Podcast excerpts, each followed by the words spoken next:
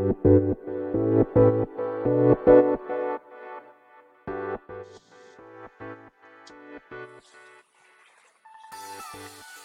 い、始まりました。本を読んでは、独り言ラジオ。私、変な髪型をしたポンコツ薬剤師こと町田和俊でございます。はい。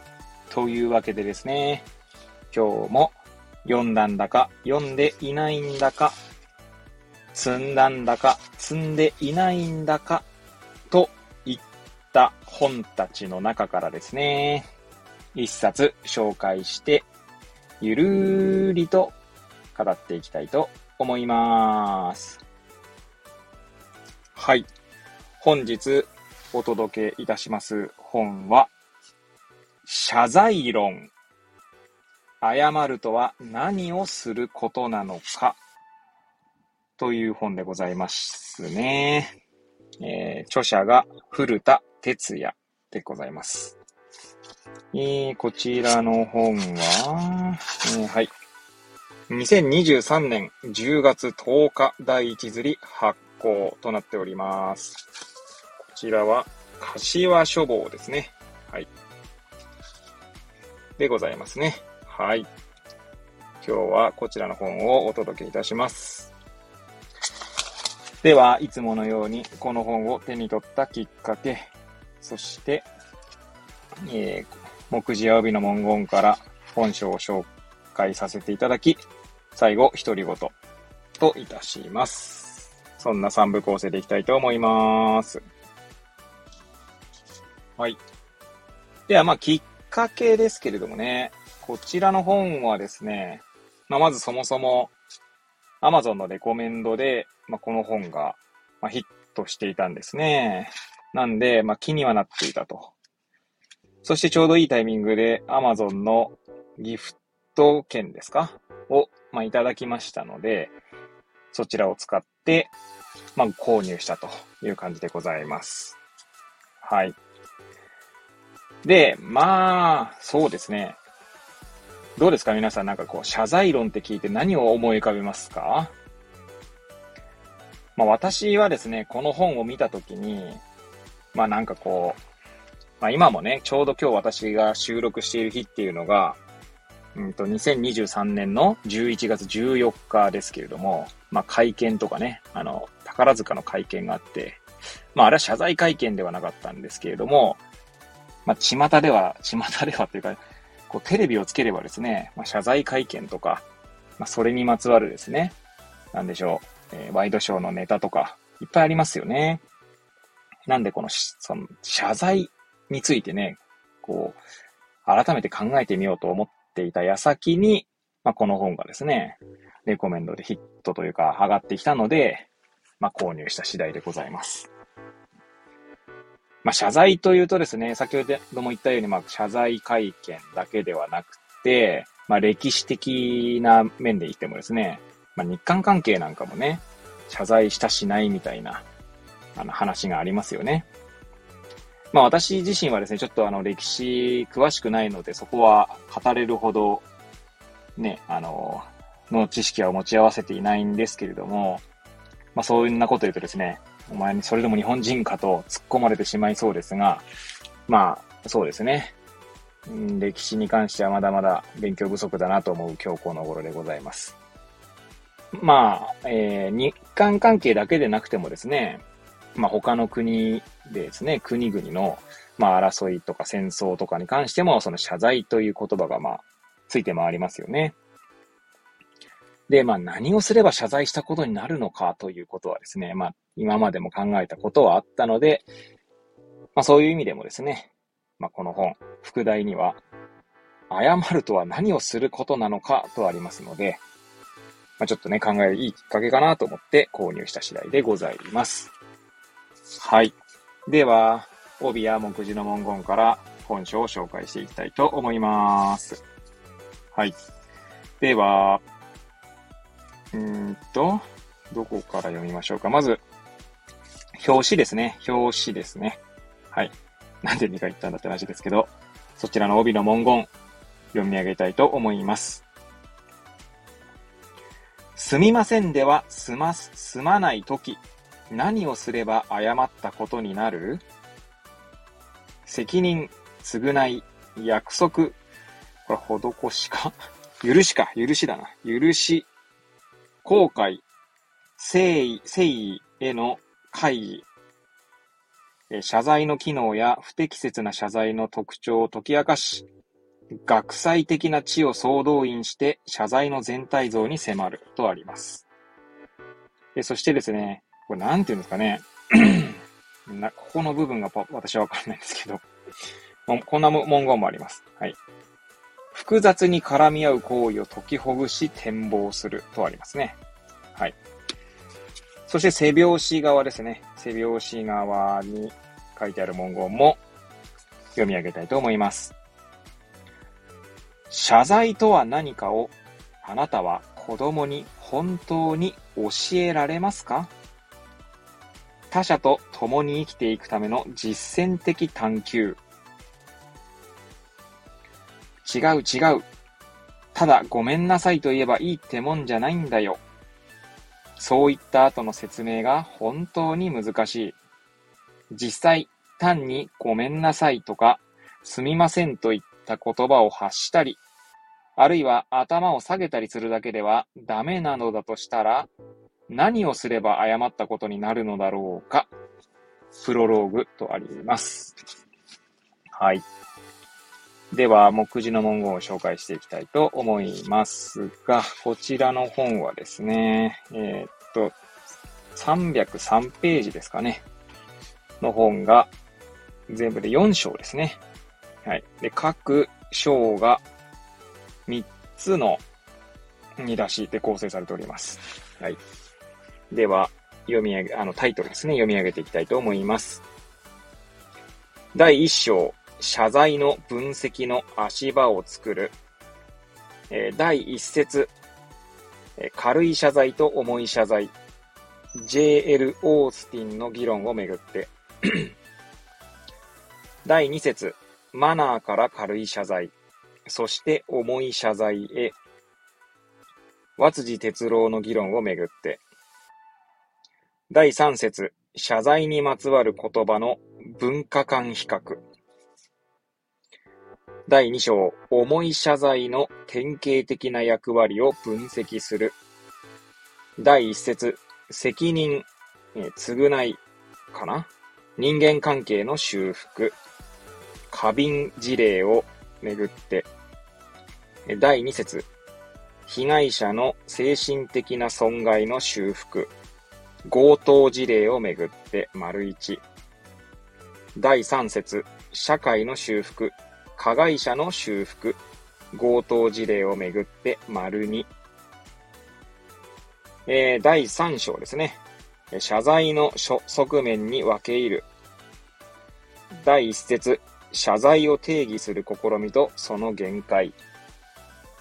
第2節、謝罪の非本質的かつ重要な諸特徴。諸特徴ですね。はい。第3節、誠実さの要請と謝罪をめぐる会議論。第4章ですね。謝罪の全体像に到達する。第1節、非類型的な謝罪は何を意味し得るのか。第2節、謝罪とは誰が誰に対して行うことなのか。第3節、マニュアル化の何が問題なのか。ソーリーワークス運動をめぐって。はい。以上でございます。はい。というわけでですね。まあ、最後、独り言といきたいところなんでございますが。そうですね。ちょうどこの帯にもありましたけどね。ただごめんなさいと言えばいいってもんじゃないんだよと、まあ、子供にね、本当にこう謝罪とは何かを教えられますか？というね、あの、なんつうんでしょう。こう、痛い問いが えー、書かれておりましたけれども、痛いというのはですね、私も日々ですね、こう、まあ、我が子ですね、まあ、5歳と、まあ、4歳。まあ、4歳の子はですね、ちょっと障害もあって、えー、まあ、言葉をですね、まあ、喋れないんですね。まあ、こう、障害があるからなのかはちょっと私もわからないところはあるんですが、まあ、あーとかうーとかね、まあ、泣いたりとか、まあ、感情表現はするんですが、言葉で、こう、コミュニケーションを取ることは、まあ、できないんですね。なので、まあ、謝るとか、そういうこと自体がまずできないんですけれども、まあ、娘ですよね。まあ、5歳の娘とお話、話をする中でですね、本当に難しいなと思いますよね。なんかこう、うちの場合ですと、うーんと、結構小さい頃だったかな。まあ多分私だけじゃなくて、まだ妻だったり、あるいは、まあ義理の母ですね、とかっていう、まあ、まあその3名とのですね、まあ会話の中で、まあ例えば、まあごめんなさいって謝るんだよとかっていうことを言ったことがある、ああったんだと思うんですけども、まあ、何かあるとですね、まあ、ごめんなさいって、つまりこちらがですね、まあ、例えば妻がこう、なんだろうな、堪忍袋の尾が切れてですね、ちょっとこう機嫌が悪いというか怒っている時に、ごめんなさいって言い出すんですね。まあ、娘がですよね。それを見てってことですけど、なんかそれを見てるとなんかちょっといたたまれなくなってくるところがあって、うん、まあ、そ、それ、それも、なんて言うんだろうな、ある意味、人生経験と言ってしまえば、それまでなのかもしれませんが、なんかこう、うん、なんだろうな、ちょっとこう、本当にまあ、気持ちがこう、うん、うーんってなってしまうっていうんですかね。なんて表現、表現していいかわかりませんけれども。で、まあその度にですね、まあ私は、あの、なんかその、妻と、まあ、娘の間をつなぐようにですね、まあなんかこう、翻訳しているわけじゃないんですけど、まあ娘にですね、あの、まあ説明をしようとするわけですね。まあなんで妻が、つまりまあ娘からすると母親がそういう状態になっているのかっていうことだったりとか、まあ、その、まあママですね。ママはどうして欲しかったんだと思うって聞いてみたりとか、まあまあこうして欲しかったんだと思うよとかってね、言ってみたりとかですね。とか、まあ私自身がですね、まあたし、例えばそのごめんなさいってもし言われた場合には、まあ、ごめんなさいって言ってほしいんじゃないんだよっていうことと、まあ、私が娘にどうして欲しかったのか、そしてそれがうまくいかなかったから、なんかちょっとこう、なんだろうな、謝らせるようなシチュエーションになってごめんねっていうことも、ごめんねっていうか、うん、なってしまったんだよねっていうことも伝えたりはしますが、果たしてそれでいいのかどうかもわかりません。いや、本当難しいですよね。どうですかね。まあ、これをお聞きの皆さんがですね、まあ、あの、お子さんがいる方もいない方もいらっしゃるかもしれませんが、まあ、もしね、まあ、こう、小さな子からですね、あの、ごめんなさいってどんな時にすればいいのって言われたらなんて答えますか？いやー、難しいっすよ、本当に。うん。ちょっとまあ想像していただければね、いいかなと思いますけれども、まあ、あとこう、そういう言葉って結構いっぱいあるんですよね。まあ、ごめんなさいだけじゃなくって、例えばですね、あの、言うことを聞きなさいみたいな言葉ってあると思うんですけど、まあ、例えばですね、まあ、えー、義理の母がうちに来ていて、まあ、妻がですね、仕事でいないと。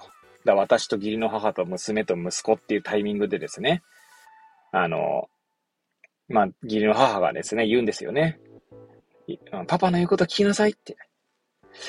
で、まあ、そのたび、そういう時にですね、別にパパは別に言うこと聞いて欲しくて言ってるんじゃないんだよっていうことを言ったりとかするんですけど、いや、なんか難しいなと思って、その、その言葉も。うん、まあ、なんだろうな。まあ、聞いて欲しくないわけじゃないんですよね。っていう意味で言うと、言うことを聞いてほしいことは聞いてほしいんでしょうね。だからなんかこう、パパの言うことを黙って聞いていればいいっていうことにはしてほしくないっていう自分の思いがあるんですよね。うん。なんかうまくそれも表現できてる気がしないんですけど、だそういうなんかこう、うまく表現できないというか、うまく説明できないことってね、結構あるんですよ。特に子供との対話の中でですね。うん、いつも悩みますね。まあ、なるべくですね、娘の感情とかをですね、こう、引き出し、引き出すっていうか、聞、聞、聞いたりとかするんですけど、まあ、それもうまくいかないこともありますし、まあ、うまくいく時もありますかね。まあ、娘がいい表情をしている時はうまくいってるんだと思いますけれども、まあ、そんな感じでですね、まあ、謝罪から始まりましたが、まあ、子供とのですね、やりとりにおいて、なかなか難しいなと思う今日この頃でございます。はい。そんな思いを吐露させていただいたところで、今日のところはここで終わりたいと思いますけれども、はい。まあ、ね、はい、じゃあ切り、切り替えていっていいかと思いますね。はい。ということで、まあ本日ですね、えー、本日の本は、謝罪論、えー、謝るとは何をすることなのかという本をお届けいたしました。えー、まあ、くだらないですね。私の放送というか番組ではございますが、また遊びに来ていただけると嬉しゅうございます。というわけでですね、また次回お会いいたしましょう。ごきげんよう。